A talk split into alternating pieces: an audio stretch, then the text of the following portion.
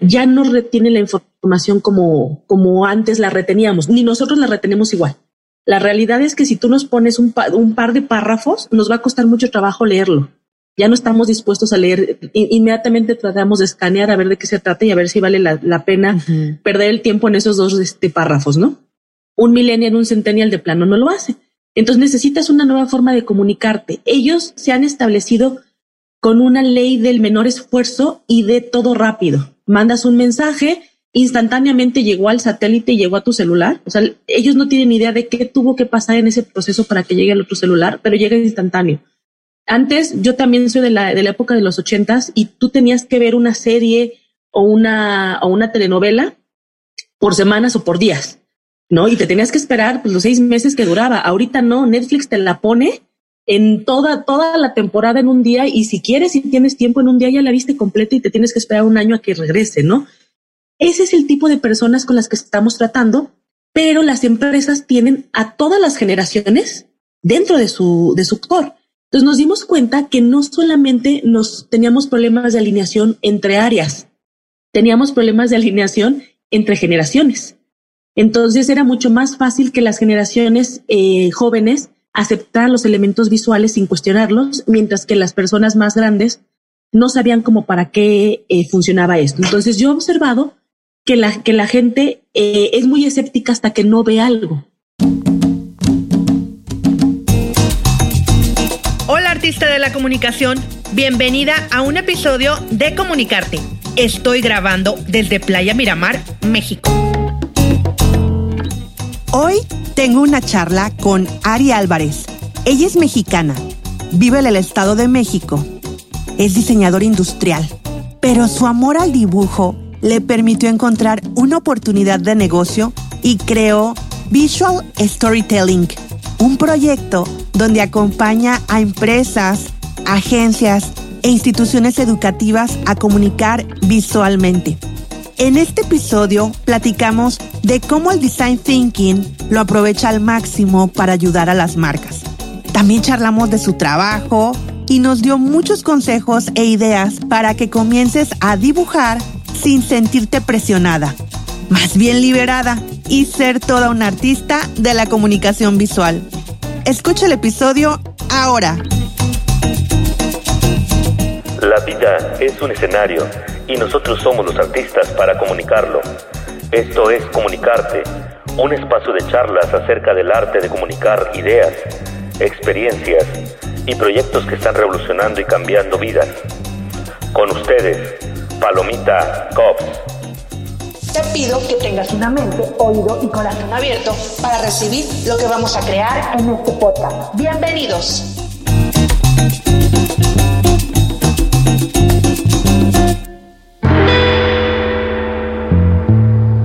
Hola artista de la comunicación, bienvenida a un episodio más de Comunicarte. El día de hoy no estoy sola, estoy acompañada y estoy muy, pero muy bien acompañada. Fíjate, de esas cosas que pasan en la vida, que tan maravilloso es este mundo en la actualidad, llegas a estas ventanas, a estas vitrinas virtuales, como yo le llamo, y llegas a la maravillosa vitrina virtual de Instagram y por alguna situación conectas con alguien por el simple hecho de una publicación y sientes como que tienes algo que ver con, con esa persona. Y este es el caso de cómo llegué yo a conocer a Ari Álvarez. Y el día de hoy está conmigo. Ya no quiero decir nada más que ella se presente. Hola Ari. Hola, ¿qué tal? ¿Cómo estás? Muchas gracias por invitarme. Eh, la verdad es que es un gusto estar aquí con, contigo y con todos los que te escuchan. Y pues no, no, no hay más que decir, es un gusto. Oye, Ari, platícame, ¿quién eres en el escenario de la vida? ¿A qué te dedicas? Ok, mira, pues yo soy diseñadora industrial de, de profesión y, y, de pensamiento, que es algo que siempre digo, la gente es lo que piensa en realidad, pero en la actualidad me dedico al tema de pensamiento visual, estrategias de comunicación eh, por medio de elementos visuales y dibujos que permiten a la gente eh, ser, mucho más eficiente en su comunicación, en su colaboración, en su pensamiento. ¿no? Entonces, eso es, eso es a lo que yo actualmente me, me estoy dedicando. Oye, Ari, y ahora que te escucho, y probablemente la chica o chico que nos esté escuchando no tiene ni la más remota idea cómo es eso. Platícanos cómo se trabaja eh, un pensamiento visual, bajo qué proceso se hace esto. Ok, de hecho, efectivamente es algo, es algo que es tan simple y tan cotidiano que la gente no sabe cómo se debe de, comer esto, ¿no? Em, somos visuales, el, ser humano es 80% visual. Esto es para todos, salvo que tengas alguna deficiencia visual eh, importante, esto es para todos. Entonces, ¿qué significa esto? Bueno, que el ser humano, todo nuestro entorno ha sido justamente em, llevado desde lo visual. Si tú sales ahorita a la calle y te subes a tu coche o te subes a un transporte público, vas a caminar por donde una flecha te está diciendo que es tu sentido y no te vas a meter en donde la flecha te dice que es el sentido contrario, ¿no? Eso es un elemento visual. Si tú te paras en un alto, el alto te está indicando por colores que te debes de parar, que estás por pararte o que ya puedes avanzar. Si tú vas a un centro comercial o, a un supermercado, tú vas a comprar tu comida, vas a, vas a escoger las marcas por los elementos visuales que te están comunicando qué es. Entonces, así de simple es esta comunicación. Cuando somos niños, cuando somos bebés y empezamos a comunicarnos, pues no nacemos hablando, ¿no? Nosotros empezamos a balbucear, empezamos a imitar. Y si tú le dejas eh, colores o crayolas a un niño, va a tratar de rayar en lo primero que vea. Entonces, nuestra primera comunicación es justamente a través del dibujo. Y, así lo hacemos durante los primeros cinco o seis años hasta que empezamos nosotros ya a imitar bien el hablar y hasta después en la, en la, este, primaria empezamos a escribir coherentemente. Empezamos a dibujar letras en el kinder, pero hasta la primaria es que empezamos a escribir coherentemente. Entonces nuestra comunicación es visual desde que nosotros nacemos. Como seres humanos, como raza, nuestra raza también es visual desde, desde el principio. Por eso es que puedes ver en estas cuevas todos estos este, pinturas rupestres mostrando la vida cotidiana de la gente, ¿no? Esa es la mejor prueba que te puedo dar para que la gente entienda qué es el pensamiento visual. Hay mucha gente que me decía, como, como hemos platicado, oye, pero yo soy más visual, oye, yo soy más auditivo, oye, no, yo, yo, yo lo leo. Sí, eso implica que tú eres 80% visual más auditivo o 80% visual más kinestésico.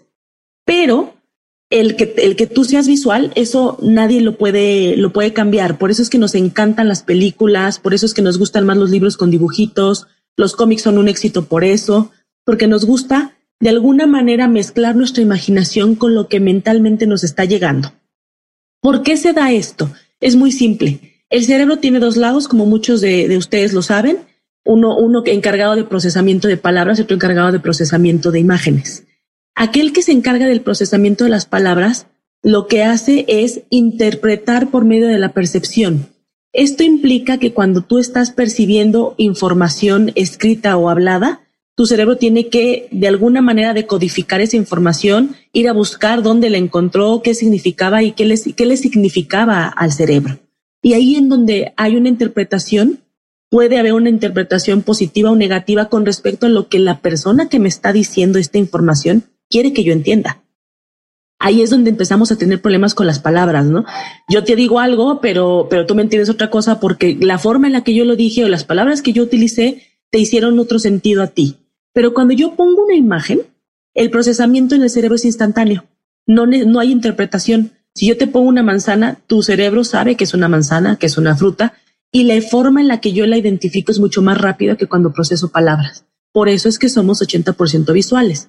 Lo que yo hago es que toda esta información visual que la gente ya está predispuesta a entender, la transformo por medio de este lenguaje visual y ayudo a las personas a decodificar este nuevo lenguaje para que pueda comunicar más eficientemente. Entiendo que con esto que acabas de decir, eh, que nuestro cerebro primitivo, vamos a llamarlo así, es el que reacciona a los gráficos, a las, a las cosas visuales, a los dibujos, ¿no? Sí, podríamos llamarlo así, efectivamente. Hablemos de estas formas de conceptualizar visualmente. ¿Cuántas alternativas tenemos hoy en día para visualizarlo? Porque por ahí en tu cuenta y en tu página y lo que he visto de tu trabajo, sé que hay varias formas, que, que tú manejas varias técnicas y quisiera que nos platicaras acerca de, de ello. Ok, mira, como, como te decía, pensamiento visual es tal cual es un pensamiento, así como tenemos un pensamiento escrito o un pensamiento de diseño. Sin embargo, ya se generó una metodología a partir de esto. Entonces trabajo el, el pensamiento visual que se, va a conocer más fácil en, en el mercado como visual thinking. Eh, el trabajo por medio de sketch notes. Los sketch notes son dibujos simples que hacemos con las manos, o sea, no requieres ningún software para poder comunicar simplemente una, un papel y un lápiz y con eso puedes comunicar perfectamente, pero hay una librería visual. ¿Qué son los sketch notes?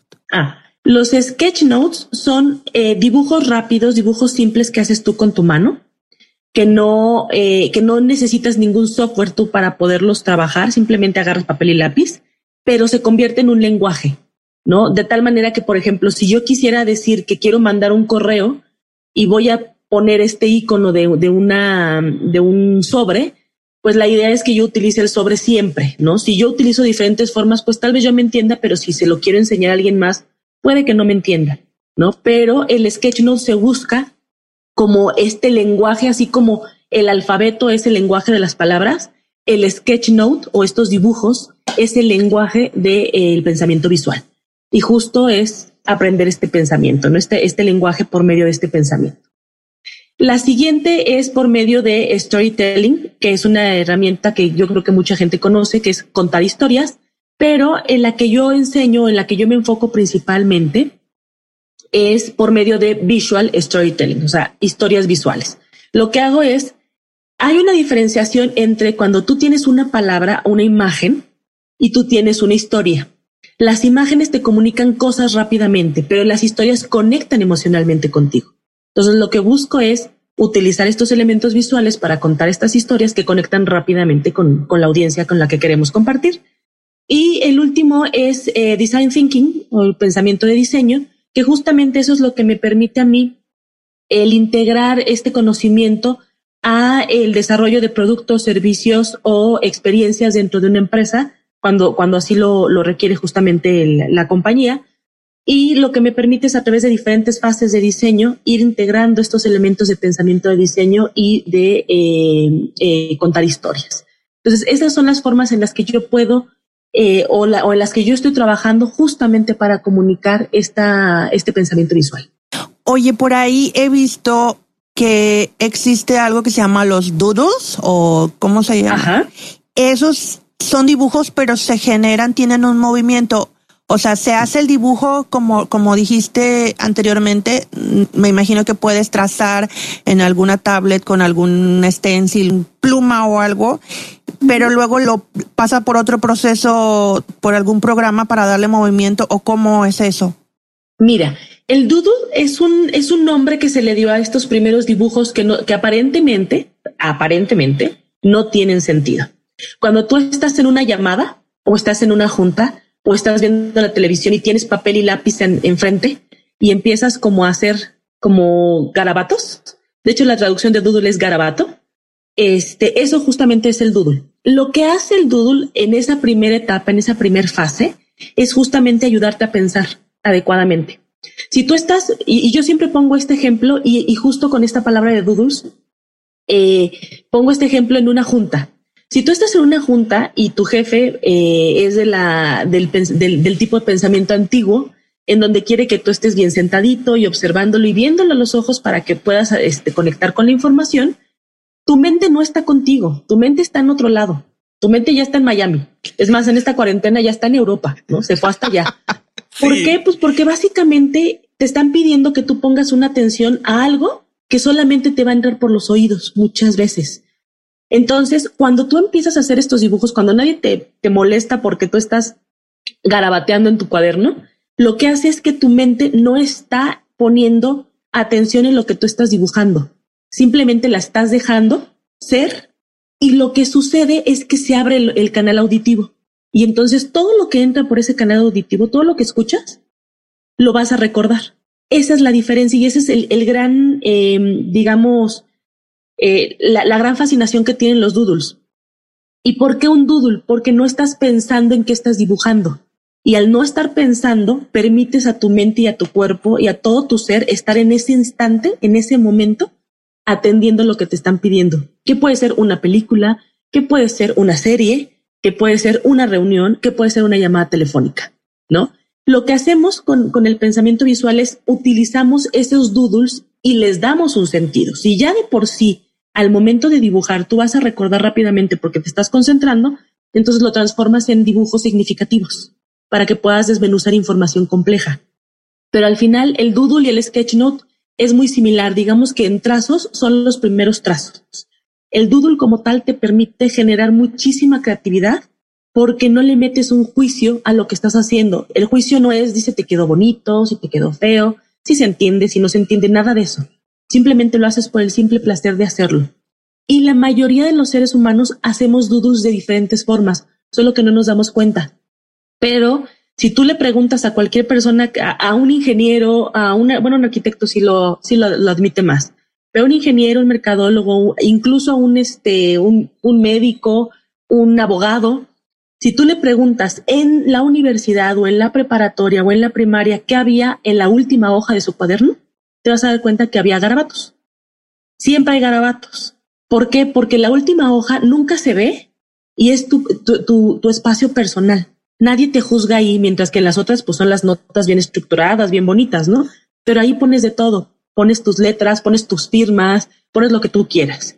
Si alguien quiere saber un poquito más de este tema, pueden buscar a Sonny Brown, un libro que se llama The Doodle Revolution, la revolución de los doodles, en donde ella hace una una descripción muy clara a nivel mental de qué es lo que sucede con el cerebro cuando nosotros empezamos a hacer estos dibujos aparentemente sin sentido.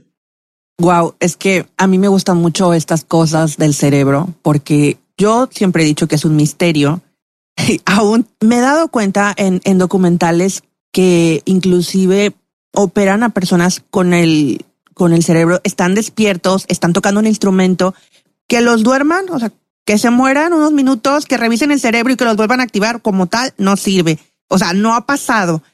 Ah, he visto que hay personas de la ciencia que han donado su cerebro, obviamente después de muertos. Entonces, lo que nosotros, desde mi punto de vista, es un misterio porque no puedes eh, apagarlo y volverlo a aprender. Y es ahí donde, donde puede haber muchos avances en ciencia y tecnología sin embargo, en esa parte no conocemos a fondo cómo funciona el cerebro, pero con, con, con todas estas ideas es, es, es algo tan, tan interesante hablar de ello, ¿no? Ahorita que estabas hablando de empresas, de los jefes y todo, quería preguntar, ¿cuándo fue el momento en que tú te diste cuenta que la comunicación gráfica podía potenciar a las marcas, a una marca personal, a una marca empresarial, a un conjunto de personas que están trabajando en un equipo. ¿Cuándo fue que tú te diste cuenta de ello? Bueno, pues como te estaba diciendo hace ratito que yo soy diseñadora industrial, eh, yo al principio pensé que este tipo de, comunicación se daba a la gente que, pues de alguna manera estaba enfocada a esas áreas, ¿no? Si bien yo no lo aprendí en la carrera, eh, pues obviamente yo soy más visual y eh, muchos de mis compañeros pues eran igual más visuales y pensábamos que pues por haber elegido esa carrera es que se daba este tipo de pensamiento. Y, me di cuenta varios años después que no. Yo en, eh, dentro de mi carrera fui directora de carrera de diseño industrial en una universidad y he dado clases por más de 12 años. Entonces, yo di, yo di clases de diseño, clases de diseño industrial, metodologías, pero dentro de lo que me tocaba de desarrollar dentro del, área en, la universidad, tenía mucho contacto con ingenieros y hacíamos muchos proyectos con ingenieros. Y resulta que nuestro lenguaje como diseñadores y su lenguaje pues no tenía nada que ver. Entonces empecé a utilizar yo estos elementos visuales para comunicarme con ellos, para dejarles claro qué es lo que íbamos a hacer. Y eventualmente me pidieron que yo eh, diera este tipo de materias de pensamiento visual, de eh, design thinking, justo para, para los ingenieros, para que pudieran potenciar este pensamiento y pudieran hacer proyectos mucho más centrados en las personas. Cuando empecé a darme cuenta de que efectivamente los ingenieros sí lo entendían, pero además era muy sencillo que lo entendieran porque, insisto, es algo que es innato en el ser humano, solo se lo tienes que volver a presentar, ¿no? Me di cuenta que para las empresas esto era un, un gran valor. La segunda razón por la que en realidad empecé a, mostrarlo y a tratar de implementar estas metodologías justo a empresas es porque mi esposo, que no tiene nada que ver con diseño, él es mercadólogo, pero se dedicó a la, a la parte comercial durante muchos años, trabajó en, este, en empresas de, refresqueras durante muchísimos años, eh, pues él me decía que lo que él veía que yo, que yo hacía en la, en la universidad y con estos proyectos, le hubiera servido muchísimo cuando él estaba trabajando en esos proyectos en, en áreas de mercadotecnia, de ventas, comunicación y, y, y, además alineación de equipos.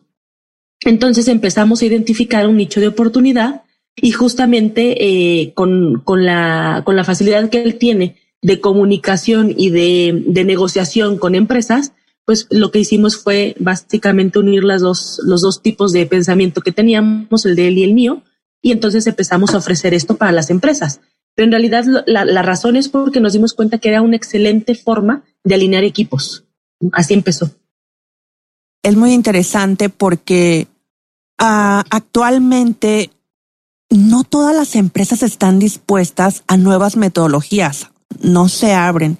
Quizás porque estamos en la línea en que está, vamos a llamarle la vieja escuela, la forma de trabajar de antes, que es muy respetable, es muy buena, ha tenido resultados eh, abismales y los vemos con marcas grandes. Sin embargo, marcas pequeñas o medianas en México.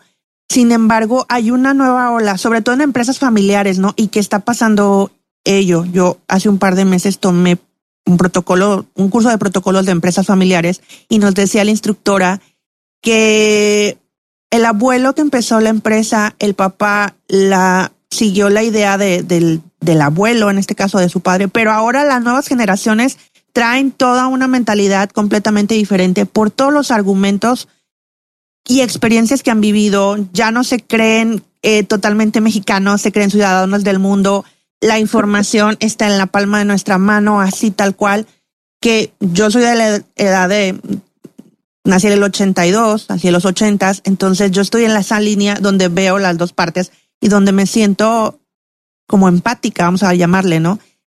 Pero actualmente, eh, ¿cómo, ¿cómo tú cuando estás en los equipos de trabajo, qué es lo que observas que, pasa cuando tú llegas y muestras este tipo de técnicas para una empresa en este caso?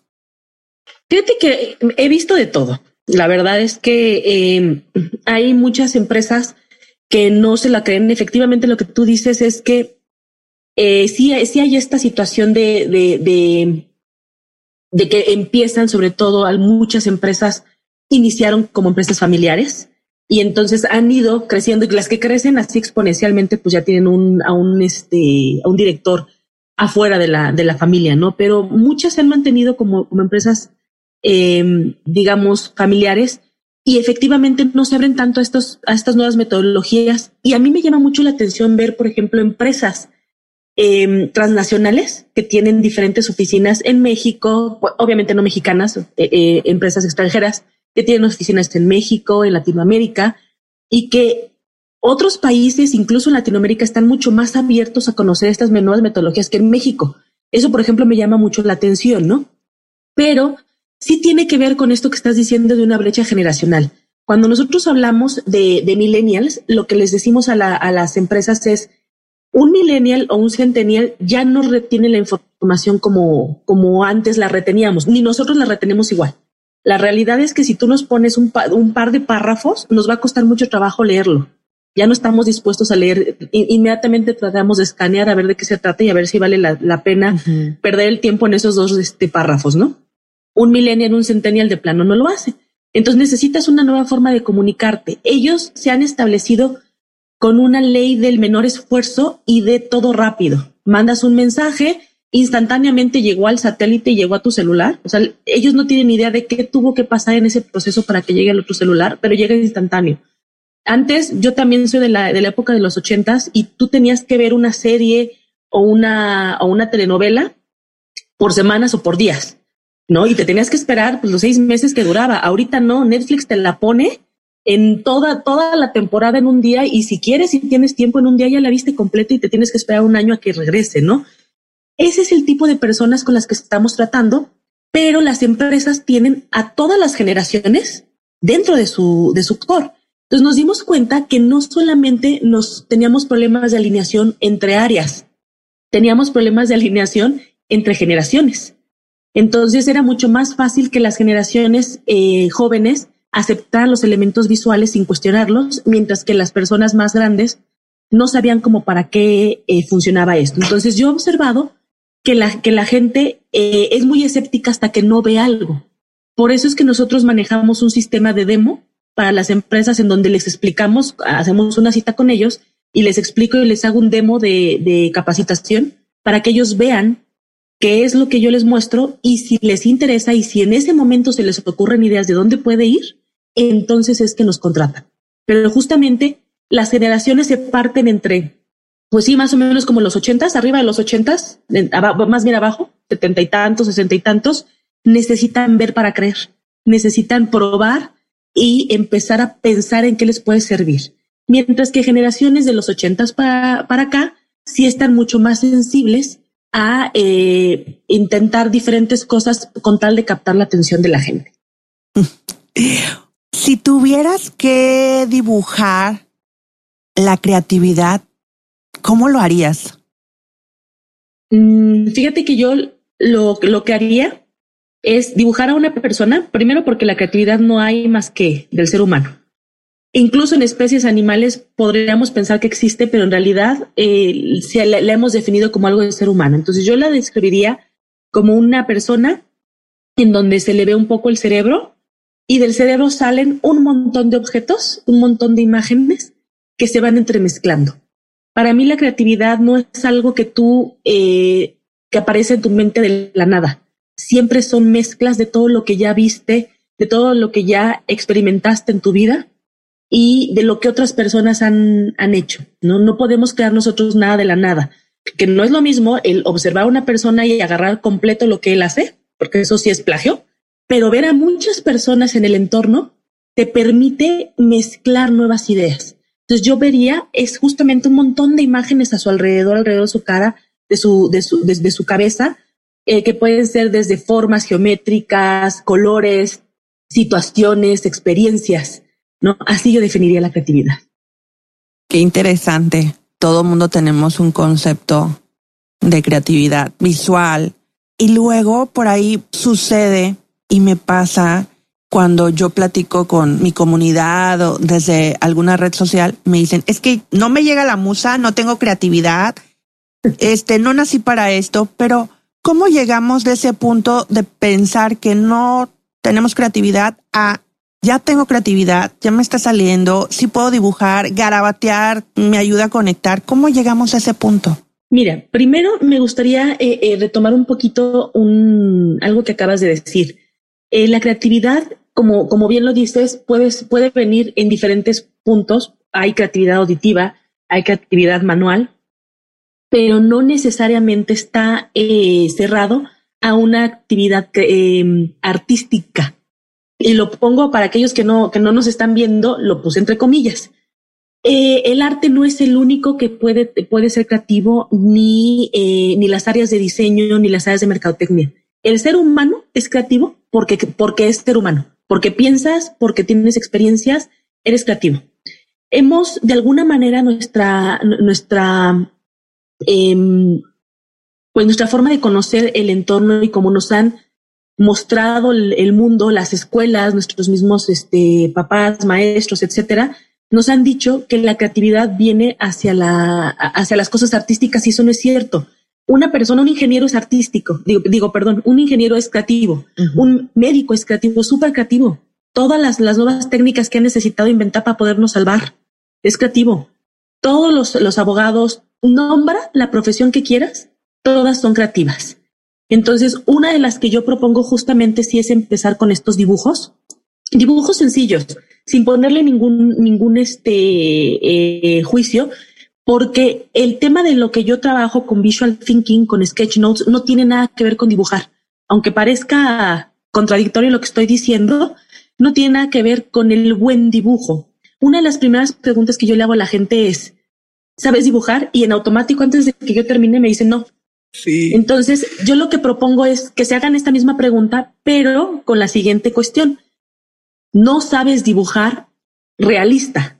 Eso ya lo establecimos. Está bien, no tienes por qué dibujar realista. ¿Quieres estudiar arte? Entonces aprenderás a dibujar realista. Saliéndote de eso, sabes dibujar. Todo el mundo sabe dibujar. Entonces, cuando tú te respondas y sabes dibujar, resulta que tú puedes esquematizar rápidamente y lo hacemos a veces sin sentido. Cuando tú estás diciendo a una persona hacia dónde ir y no te está entendiendo, cuando con las manos le empiezas a decir, te vas a la izquierda y resulta que vas a la derecha, ¿no? bueno, a mi otra izquierda, ¿no? Entonces empiezas a tratar de señalar. Cuando, cuando no te están entendiendo, ¿qué hacemos? Sacas papel, sacas lápiz y dibujas esquemáticamente un plano en vista superior. Todos lo hacemos. ¿Por qué? Porque el ser humano tiene una vista espacial. Tenemos esa capacidad de, de, de, de movernos espacialmente. Entonces, se lo vas a dibujar. Al final del día se lo vas a dibujar y no te diste cuenta. Entonces, yo lo que les diría, si quisieran meterse a hacer, a potenciar más la creatividad a muchas áreas, porque insisto, en tu área eres creativo, pero si quieres potenciarla para más áreas y entonces sentirte que las ideas te salen y te fluyen más rápido, justamente empezaría por los doodles, empezaría por estos dibujos sin sentido, sin juicio, sin nada, y que trates de, de, oír algo, oír tal vez una plática, oír un podcast, por ejemplo, que es totalmente auditivo, y que empieces a hacer estos doodles y te vas a dar cuenta que vas a retener toda la información y que como la vas a retener, tu cerebro se pone a trabajar. Va a empezar a hilar, te va a empezar a generar ideas. Entonces tú vas a oír algo y vas a decir, ay, esto lo puedo aplicar para tal y tal y tal. Una vez que termines de hacer estos doodles con tu ejercicio de, de, escuchar algo, escribe todo lo que te venga a la mente. Y entonces vas a tener un repertorio de ideas listo para empezar a aplicar. Listo. Eso es muy bueno. De hecho, hasta le iba a preguntar ahorita y, y solito se va dando. Esta es la ventaja de cuando conectas con alguien que ama lo que hace. Y, y eso yo lo puedo ver en la cuenta de Ari, en la cuenta de de Visual Storytelling, al final que es de la tinta. Vamos a jugar un juego, Ari. Yo te digo una palabra y tú me dices lo que significa para ti. Ok. Ni tú ni yo vamos a poder ver el dibujo, vamos a tener que escuchar. Así es que diseño. Planeación, integración, todo lo que tenga que ver con planear, integrar y ejecutar. Tinta. Doodle, sketchnote, dibujar. Storytelling. Conectar con la gente, conectar con tu público, comunicarte. Dibujo. Crear todo lo que tu imaginación está presentándote en tu mente en este instante. Erizo. Ay, lo amo. Hyde es lo primero que se me viene a la mente. Es mi mascota. Amo al, amo a Hyde y son las, los animales más tiernos y más maravillosos y más eh, extraños que se puedan encontrar olfato. No tengo idea qué significa eso. No, no huelo, así nací y no, nunca he olido. Esa es la razón por la que de hecho yo soy más visual. Entonces, me gustaría que alguien me describa qué es el, el olfato para ellos, porque yo no sé qué, qué significa. Pensar. Mm, combinar, combinar ideas, combinar eh, eh, proyectos, experiencias, situaciones, imágenes. Comunicación todo lo que el ser humano hace a través de sus, de sus sentidos. Comunicamos con los cinco sentidos. Colaboración. Trabajar e integrar nuevas ideas con otras personas que pueden ser nuevas, nuevas personas o personas que ya conocemos de toda la vida en un ambiente eh, tranquilo, en un ambiente eh, de mucha creatividad y de mucha apertura. Y por último, creatividad. Combinar imágenes, combinar experiencias. Oye, ¿cómo te sentiste con este ejercicio? La verdad estuvo muy padre eh, porque efectivamente lo primero que se te viene a la mente es lo que, lo que tu cerebro está sacando, ¿no? Lo que tu percepción está, está dictando. Y yo creo que sale lo, lo que realmente tienes en el fondo. Tu esencia, ¿no? Sí. sí. No le cambies. Estaremos contigo después de esta breve pausa. Breve pausa.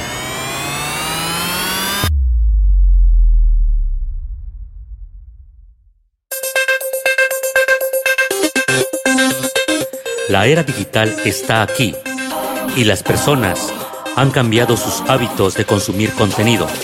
Por ejemplo, tú ahora escuchas este podcast. Si has decidido crear contenido en audio, ¿qué tan abrumador es el proceso para obtenerlo? ¿Qué experiencia técnica te está haciendo falta? A estas preguntas y a otras más podemos encontrarles solución. Mi nombre es Pepe Villegas y me puedes contactar en comunicartegroup.com. Estamos de regreso en Comunicarte Podcast. Comunicarte Podcast. Comunicarte Podcast. ¿Qué lees, Ari? ¿Qué, qué, qué te gusta leer? Supongo, porque hace rato en la plática mencionaste un libro que obviamente voy a ir a buscarlo. eh, pero, ¿qué, ¿qué te gusta leer? O si tienes alguna actividad eh, la cual te permite como, como, como quedarte esos tiempos para ti, esos tiempos eh, tan personales o íntimos, pero que a la vez complementan a la área profesional? Pues mira, tengo, yo, yo soy una mezcla de cosas muy extrañas. Justamente no me puedo estar quieta y no puedo mantener la atención más de 20 minutos en algo. Me cuesta mucho trabajo porque mi mente no se calla, entonces empieza a revolucionarse por todos lados y a pensar en cosas. Entonces, yo lo que tengo es una rutina como para tratar de, de lograr algo antes de cierto, de, cierta hora del día. Yo trato de despertarme todos los días a las 6.20 de la mañana. Evidentemente no siempre lo logro, pero todos los días trato de hacer eso. Hago ejercicio. Después de hacer ejercicio, eh, hago un poco de yoga y medito. Ahí es en donde permito que mi mente se tranquilice, se calme, descanse de toda esta bola de pensamientos que tengo. Y ya que eh, medité, entonces hago eh, una sesión de más o menos unos cinco minutos de agradecimiento. Trato de buscar siempre por todas las cosas que estoy agradecida que recuerdo en ese momento. Ya que terminé, los siguientes 40 minutos divididos en 20 y 20, leo. Busco, busco un par de, de, de lecturas, no siempre leo lo mismo, no leo de corrido y no leo el mismo libro siempre, a menos que me haya enganchado demasiado. Entonces yo leo de dos, por dos formas. Una para empezar a, mantener más lo, que hago, mi, desarrollo eh, profesional en cuanto a diseño, porque para mí visual thinking, eh, sketch notes, storytelling, design thinking es parte de, de cómo me, me considero como diseñadora. Entonces siempre va a haber un libro que sea o de innovación o de visual thinking o de sketch notes o de creatividad, o sea, busco cualquiera. Ahorita los últimos que estoy leyendo, estoy releyendo ese que te dije de Doodle Revolution, que tenía ya varios años que no lo leía. Eh, también estoy releyendo uno que, que fue el que me abrió los ojos de que esto era una metodología y existía como nombre, no solamente algo que hacíamos, que se llama, eh, de hecho se llama así Sketch Notes, pero el creador se llama Mike Rowdy. Él es el que acuña el, el término de Sketch Notes, el nombre real para estas metodologías, para estas técnicas más bien, se llama Visual Note Taking, que la traducción tal cual es eh, tomar notas visuales. Entonces, como en tomar notas visuales desde muchas formas, él lo que hizo fue meterle más dibujo y que y generó este concepto, lo estoy releyendo. Estoy eh, leyendo uno de abundancia en la luna que se llama Lunar Abundance. Me parece que la, la autora es Essie Spencer y ese sobre todo porque si hay algo que me pasó, que me apasiona mucho más que cualquier otra cosa que, que toda mi vida he visto es la luna. Siempre la veo, siempre estoy consciente. Si alguien pudiera ver exactamente en esta, en esta oreja, siempre traigo una luna. Desde que yo recuerdo, nunca la he dejado. Y siempre me vas a ver también leyendo algo de la luna. Y por otro lado, otros, otro tipo de libros que, que voy leyendo son como más de, de desarrollo personal. He leído el de conversaciones con, con Dios y lo, lo leo más o menos continuo. Eh, he leído de una autora que se llama eh, Gabrielle Bernstein, que se llama The Universe Has Your Back, algo así como el universo te, te, te sostiene o, te, o está detrás de ti. Y esos son los libros que yo trato más o menos de ir combinando constantemente. Entonces siempre me vas a ver con un libro de diseño y un libro de algo espiritual en esos 20 y 20 minutos. Y una vez que termino, empiezo a trabajar. Si tengo tiempo y quiero seguirme leyendo, me sigo leyendo y si no, yo ya sé que en, esos 20 minutos, 40 minutos máximo, ya al menos avancé un poco con alguno de esos libros. Oye, qué interesante, muy, muy padre. Ahorita que empezaste a decir, yo tengo una rutina y manejaste horarios y todo, el otro día en tus historias de Instagram mmm, vi que estabas recomendando una técnica, ¿no? ¿Nos podrías platicar un poco acerca de ella? ¿Técnica de meditación o de dibujo? De, ah, de trabajo, de productividad. Ajá. De productividad. Cuando yo empiezo a trabajar, de hecho, yo trato de que esta, de, que todo lo termine eh, más o menos a las nueve y media de la mañana. Es, esa es como mi, mi meta. Ya de bañarme, arreglarme, desayunar todo. Y entonces empiezo a trabajar por secciones de 90 minutos por 20 minutos de descanso. Como te decía, yo no, yo no alcanzo, me cuesta mucho trabajo mantener la, atención en una sola cosa, pero digamos que 20 minutos no me sirven para trabajar. Necesito, cuando, cuando yo empiezo a trabajar con estos elementos visuales, sí requiere un poco más de tiempo. Entonces, elimino todas las distracciones, el, casi casi apago el celular, lo pongo en, modo avión y entonces pongo un cronómetro de 90 minutos. Y previo a eso, un, un, día antes en la noche, yo tengo una agenda digital que diseñé para mí mismo porque también necesito todo meterlo en algo para que mi mente descanse. Entonces, ya yo ahí ya tengo que tengo que hacer los siguientes días distribuidos en diferentes actividades. Entonces, más o menos calculo qué actividades me debe de llevar no más de esos 90 minutos. Y entonces empiezo. 90 minutos por 20, 90 minutos por 20. Y entonces, ya que pasé esos, esos este, cuatro periodos, si empecé a las nueve y media, entonces alcanzo a tener un, tercer eh, periodo de 90 minutos, descanso y me voy a comer. Y ya regreso a un, a uno, a uno extra. Y si no, que eso la verdad es que ha sido, sobre todo en esta, en estos últimos meses, ha sido la norma, alcanzo nada más el 90, 20, 90. Entonces, nada más estoy tres horas trabajando de tiempo efectivo con 40 minutos de descanso. En ese descanso intento no meter nada de, redes a menos que parte del trabajo sea hacer algo en redes y eh, me hago un café o un té, eh, me pongo a ver la, la, este, el paisaje que tengo, que tengo en mi, en mi casa y me pongo a trabajar. O sea, trato de no interferir. No contesto correos, no contesto nada, porque si no mi mente se empieza a ir hacia allá y ya no me voy a concentrar los siguientes 90 minutos. Esto lo que te permite es lograr un periodo efectivo de, de, de acción en esos 90 minutos de concentración y luego decides descansar. Cuando tú metes o menos, menos tiempo de ese, luego no te da tiempo de terminar lo que quieres y más de ese tiempo ya no eres eficiente. Ya tu mente quiere descansar, quiere irse a otro lado, quiere empezar a, a contestar correos o algo por el estilo. Entonces yo he encontrado que este, este periodo es bastante bueno como para lograr los objetivos principales del día. Exacto.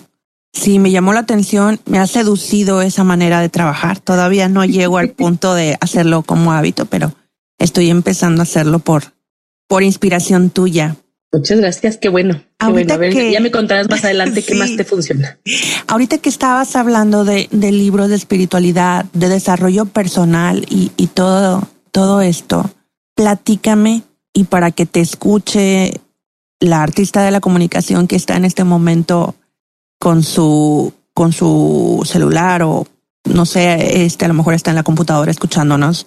Cuéntanos si existe o ha existido un momento en el que tú has sentido que ya, ya no puedes más, que aunque te guste mucho los sketch notes, aunque te guste mucho todo esto, tienes que parar o, o, sea, tienes que hacer una pausa y que en algún momento eh, vas a seguir haciéndolo, pero que, o sea, si has tenido así como un momento oscuro, no sé cómo llamarlo, la chica que nos está escuchando, artista de la comunicación, puede que se sienta muy identificada. Mira, eh, no, no tiene que ver con el, con lo que hago actualmente, pero sí con lo que yo soy.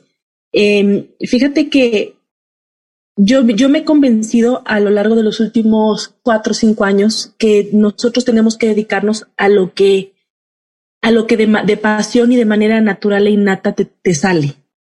Si no haces eso, hay un momento en que tienes, sientes un estrago si no tienes un objetivo muy claro. ¿A qué me refiero con esto? Yo me dedico ya formalmente a lo que estoy haciendo desde hace dos años. Eh, antes de eso, como te comentaba, yo daba clases y me dedicaba al diseño, al diseño de producto eh, y al diseño de conceptualización y metodología, al diseño estratégico. Entonces, eh, yo he tenido diferentes puntos de quiebres. El, el más importante ha sido más o menos eh, alrededor de hace 14 años, 15 años más o menos, eh, porque justamente cuando tú no tienes claro tu objetivo, aunque te guste mucho lo que haces, hay un momento en que deja de tener sentido porque no, no tienes idea qué vas a lograr con eso, ¿no? Y, y mientras tú no tengas una sensación de sentido, vas a empezar a dudar de todo lo que haces. Entonces, eh, yo empecé trabajando en una, en una tienda en interiorismo y presentación visual, que es una de las áreas del, del diseño eh, industrial y en la que yo me especialicé originalmente. Y eh, empecé a, a, trabajar por solo trabajar, a cumplir por solo cumplir. Sí me gustaba, la verdad es que me gustaba mucho lo que hacía, pero yo no tenía un objetivo. Y era un área en donde se requería trabajo extenuante. Trabajabas todos los días, de lunes a domingo en algunas ocasiones, velábamos todo toda la noche, eh, días festivos o días importantes, por ejemplo, lo que pasar con tu familia, pues yo no los pasaba porque estaba trabajando. El día 24 de diciembre yo salía de trabajar a las 8 de la noche y regresaba a velar, o sea, entraba a trabajar el 25 a eso de la, de la una de la tarde, todo el día y toda la noche del 26. Entonces, pues así, al principio la verdad es que está interesante, pero después de cuatro años eso llega a ser muy extenuante. Y yo empecé a perder contacto con la realidad. Empecé a, por ejemplo, me iba dormida a algún lugar, me, me, transportaba en transporte público a propósito, porque en coche sabía que me podía accidentar porque estaba muy cansada. Y entonces me transportaba y me dormía y despertaba. Yo pensaba que había pasado otro día, que ya era un segundo día. Y en un par de días yo ya había pasado toda una semana completa. Soñaba que alguien me decía algo y le hablaba y le decía, oye, platicamos de esto y esa persona ni idea. Me decía, pues si no te he visto en dos meses, o sea, ¿de qué hablas, no? Pero yo vívidamente pensaba que había hablado con esa persona. Entonces empecé a tener trastornos de, de, de, de sueño y, y empecé a sentir muchísima ansiedad. Y entonces decidí parar. Dije, no, yo ya no puedo con esto. Renuncié y en ese momento inicié la maestría pero no le, no le presté mucha atención en realidad a ese periodo. Simplemente un día, digamos que por, por eh, y por dicho, es de ya no quiero volver a trabajar en, un, en una empresa de nueve a seis nunca más. Y entonces así, según yo lo hice, estuve dos años en la maestría, empecé mi, mi propio trabajo de joyería eh, por ese periodo y luego empecé a dar clases y ahí mantuve más o menos mi, mi, mi ritmo como yo quería pero pues evidentemente una vez más sin pensar en tu objetivo, sin pensar en qué quieres, cómo lo quieres o para qué estás haciendo las cosas, pues yo quería ya eh, comprar una casa por, la forma en la que yo estaba, pues no era posible, no, no, el, el trabajar de entrada por salida dos, tres meses como un profesor de por horas, pues no te daba mucha eh, facilidad para, para poder este, comprar algo con algún crédito o algo, ¿no? Entonces acepté un trabajo de la dirección de carrera justamente, y eh, estuve así siete años, en donde igual era un trabajo muy bonito, muy lindo, pero muy estresante y muy extenuante también. Y una vez más, no tenía yo un objetivo por el cual hacía las cosas, ¿no? Entonces, cuando yo decido que ya necesito emprender porque si no, si dejaba pasar más tiempo, ya no lo iba a hacer, eh, salí como harta, como hastiada del diseño. Dije, no quiero volver a saber nada del diseño, igual y me equivoqué de carrera, igual y no era lo que yo tenía que haber hecho, pero toda mi vida he dibujado, siempre he dibujado. Y por eso es que yo trato de, contar esto con mucho cuidado porque volvemos a lo mismo, lo que yo hago no tiene que ver con el dibujo, independientemente de que yo lo dibuje. Y siempre dibujaba y entonces mi esposo me decía, oye, pues si siempre has dibujado y si te gusta dibujar, ¿por qué no te dedicas a dibujar mejor? O sea, ¿para, para qué le andas haciendo el otro lado? Una vez que descansé seis meses y empecé a orientar mis objetivos y a saber cómo para qué quería yo hacer las cosas, me di cuenta que no me podía separar del diseño porque eso ya es una parte esencial de mí, es parte de, de, de, de, mi, de mi forma de ser, de mi pensamiento, de mi visión, de todo, pero sí la quería orientar hacia algo. Entonces, lo que me sucede en la actualidad es que no me gusta pensar que las cosas son mi trabajo y mi obligación. Entonces, por eso es que pongo horarios. Incluso para dibujar lo que dibujo de pensamiento visual, eh, tiene horarios y de ahí no me puedo pasar porque si no entonces me empieza a hastear y ya no quiero hacerlo. Cuando algo se convirtió en mi trabajo ya digo, mmm, esto ya no me gustó. Pero termino de dibujar esto y sigo dibujando otras cosas. Si me explico, o sea, todo el día me la paso dibujando. Y por eso es que eh, yo he generado otro tipo de dibujo en otra cuenta, que igual y todavía no has visto, pero eh, que, busco mucho el manejar eh, elementos personales de meditación con el dibujo. Y justamente hay técnicas de, que se llaman Zen Doodle, justo para que puedas meditar y dibujar al mismo tiempo y entrar en este estado de, de éxtasis total por unos instantes porque no se puede mantener. Pero yo me he dado cuenta que desde que yo me despierto hasta que yo me duermo, mi mente siempre está pensando en dibujar. Entonces esa sensación de hastío ya tengo muy clara en dónde está. Mi sensación de hastío está en el debo hacer, tengo que, eh, necesito terminar, pero no en el quiero. Cuando yo me traslado y traslado mi conciencia al quiero, ya no vuelvo a sentir esa sensación ni de ansiedad, ni de estrés, ni de duda, ni de nada. Y estamos hablando exactamente lo mismo, solamente que mi mente lo encierra en diferentes cosas. Entonces yo le diría a la persona que nos está oyendo que primero tenga claro qué objetivos quiere, quiere lograr y para qué hace lo que hace. Si las respuestas que encuentra es porque no tengo otra cosa que hacer, porque quiero ganar más dinero, porque necesito mantener a mi familia, porque me quiero salir de mi casa, es muy posible que las respuestas estén incompletas, no, no sea lo suficiente. Pero cuando tú logras encontrar algo que está en tu mente todo el tiempo y le da vueltas todo el tiempo y siempre buscas cómo, cómo hacerlo, entonces solamente tienes que definir para qué quieres hacer eso. Qué padres ideas, qué, qué gratificantes escuchar tu manera de, de, pensar. O sea, lo amo, pero sé, de, sé definir eh, cuando me harta y cuando lo, lo necesito porque, o sea, la esencia me está llamando, ¿no?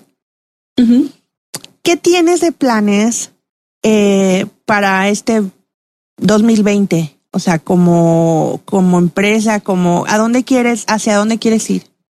Pues mira, mis planes se cambiaron, como me imagino cambiaron los de todas las personas después de que eh, vivimos lo que estamos viviendo, algunos países ya están saliendo y otros pues aún seguimos. Eh, digamos que mi plan es, va, va más enfocado hacia, hacia dónde quiero llegar mientras lo disfruto.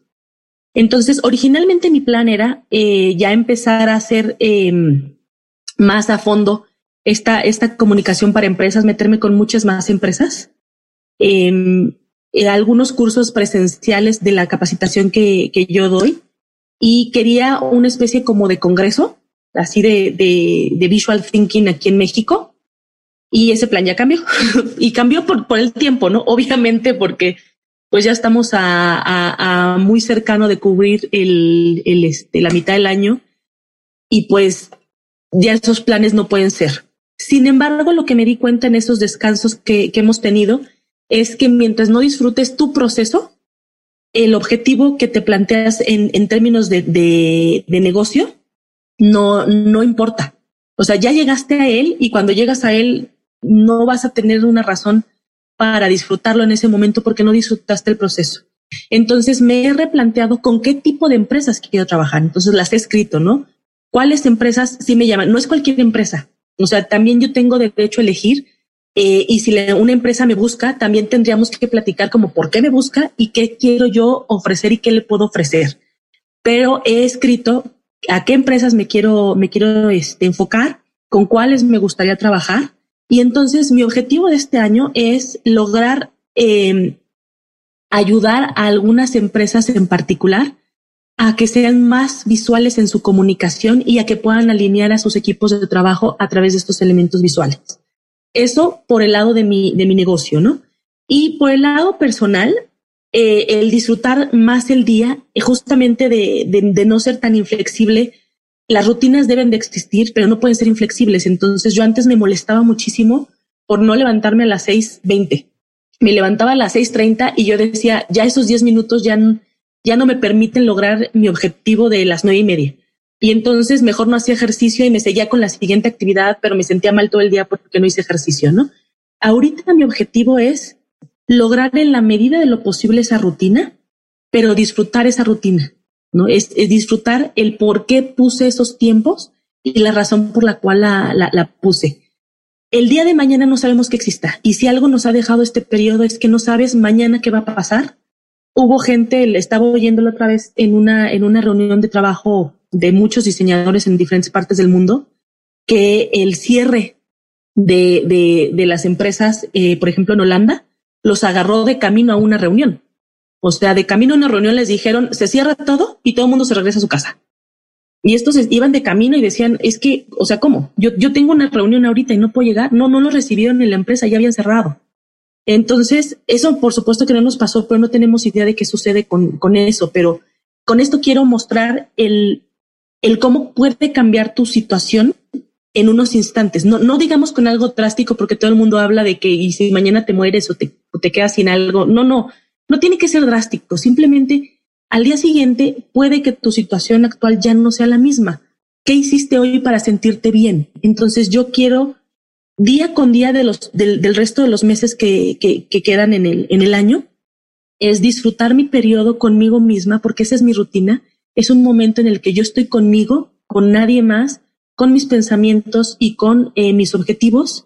Y en mi trabajo pues trabajar con las, con las empresas con las que realmente me sienta conectada con sus valores, con su esencia y poderles ayudar desde lo que yo sé hacer. Esos son mis únicos objetivos.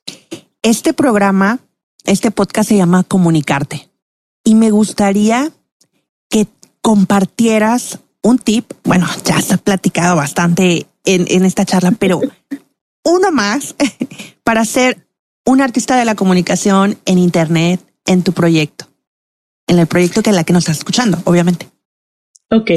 Eh, pues mira, yo diría, eh, Internet es eh, todo lo que tiene que ver con redes sociales en realidad, porque esa es la ventana, esa es la, la forma más fácil de encontrar a alguien, ¿no? Si tú no tienes acceso a generar tu página de Internet, pues lo que vas a tener es una cuenta en alguna, en alguna red. Entonces, yo les diría que intenten hacer algo que les gusta y publicarlo sin miedo al que dirán, sin importarles si alguien lo vio, si no lo vio, si le dieron like, si no le dieron like. Pero es una excelente forma de en un mes, en dos meses, en tres meses voltear a algo físico tangible y darte cuenta de tu avance. Y eso es personal, eso es contigo, ¿no? Si alguien tiene una cuenta privada y no quiere compartirlo, está igual, o sea, no pasa nada, no, no, no tiene que ser esto una, una ventana al mundo, pero sí puede ser una ventana a, al, al exterior. La recomendación es que sí lo compartan porque muchas personas se pueden inspirar con el proceso que, que nosotros pensamos que no tenemos o que nadie le importa o que nadie lo ve, pero al final todos nos podemos inspirar de todos. Entonces, de la misma manera que tú te puedes eh, ver a ti misma hace tres meses, hace dos meses, hace una semana y los cambios que ha tenido tu pensamiento, y por otro lado, otras personas te pueden seguir e inspirarse con ese, con ese camino. Y puede ser desde solo escribir una frase, escribir tu agradecimiento, escribir tu pensamiento en ese momento, dibujar como yo lo hago y hacer un dibujito diario y darte cuenta que en tres meses dibujas mejor que, que hace tres meses. Eh, cualquier cosa que uno haga, publicarlo en la red de su preferencia. Y eso les va a dar mucha tranquilidad, pero sobre todo va a descansar la mente lo que sucede con una mente eh, errática es que no tiene dónde expandirse. Y eso es un concepto que oí hace unos cuantos meses. Resulta que todo lo que tenemos a nuestro alrededor es una expansión de la mente. Si tú tienes un cuaderno donde apuntas tus, tus pensamientos, tu cuaderno es tu extensión. Si tienes una tablet, si tienes una red social, esa es tu extensión de tu mente. Pero cuando tú logras todo lo que tienes en la mente, ponerlo ahí, sabes que ahí está, nadie lo va a borrar y entonces puedes descansar. Entonces es una excelente forma de mostrarte y empezarte a comunicar con el, con tu entorno. Y la gente que sea tu tribu, la gente que sea alguien similar a ti, que tenga tus mismos valores, tus mismos eh, gustos, tu mismo por qué, es la que va a estar ahí apoyándote también y acompañándote. Sí, y yo creo que eso me pasó con contigo. Llegué a ti porque así tenía que ser. Eh, sí. Que hemos tenido esos contactos y hoy se ha convertido en algo tangible en un episodio de Comunicarte. ¿Dónde podemos encontrarte? ¿En Internet, en redes sociales? Pues mira, eh, igual con mi nombre, si ponen Ari Álvarez, creo que ya aparece también todo, pero si ponen Visual Storytelling, todo junto, así como la metodología Storytelling, pero con I latina y con K al final, Eh, así me pueden encontrar en prácticamente todas las redes eh, existentes, excepto Twitter porque no lo entiendo. Twitter no me gusta mucho, entonces ese me lo he saltado. Sí tengo una cuenta personal, pero la uso solamente para cuando hay un temblor y ver qué sucedió. De ahí en fuera, todas las redes, este, YouTube, LinkedIn, Facebook, Instagram, así me pueden encontrar. Mi página es así, www.visualstorytelling.com. Sí, vayan a, vayan a seguir su cuenta porque la verdad está muy padre el contenido que tiene la información. Así es que se la recomiendo. Ari, Ari Álvarez, muchísimas gracias por haberte tomado este tiempo. Yo creo que después de haberte escuchado, creo que estamos en la misma sintonía de que el tiempo es un recurso no renovable, no regresa y entonces hay que disfrutarlo. Y yo me lo he pasado súper y te agradezco que hayas hecho esta plática y sobre todo la que nos esté escuchando, el que nos esté escuchando, comparta este episodio porque Ari nos ha platicado de todo. Ha sido como un libro abierto, ha sido como una hoja y ha ido dibujando por medio de sus garabatos de sketch notes todas estas ideas y por medio de su tinta, por visual storytelling, ha puesto la guinda de este hermoso boceto que hoy se trae en un episodio más de Comunicarte. Así es que muchas gracias, Ari pues muchas gracias por haberme invitado y espero que a alguien le sirva algo de la información que dije el día de hoy. Bueno, entonces nos vemos en el próximo episodio de Comunicarte y hasta luego. Bye bye.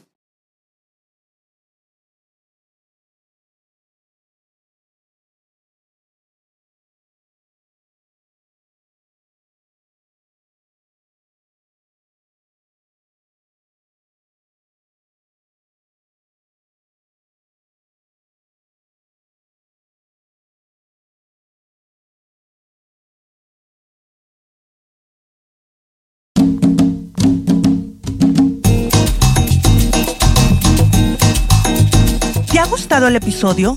Si es así, no olvides dejar tus comentarios en Apple Podcast o iBooks. Puedes escucharme en esas plataformas, así como Spotify o Google Podcast y YouTube. Si quieres que hablemos de un tema en particular, puedes enviarme un correo a comunicarte.palomitacops.gmail.com o contactarme en mi cuenta de Instagram arroba palomita-cops. La edición y la música de este podcast está hecha por Pepe Villegas de comunicartegroup.com. Nos escuchamos pronto. Chao, chao.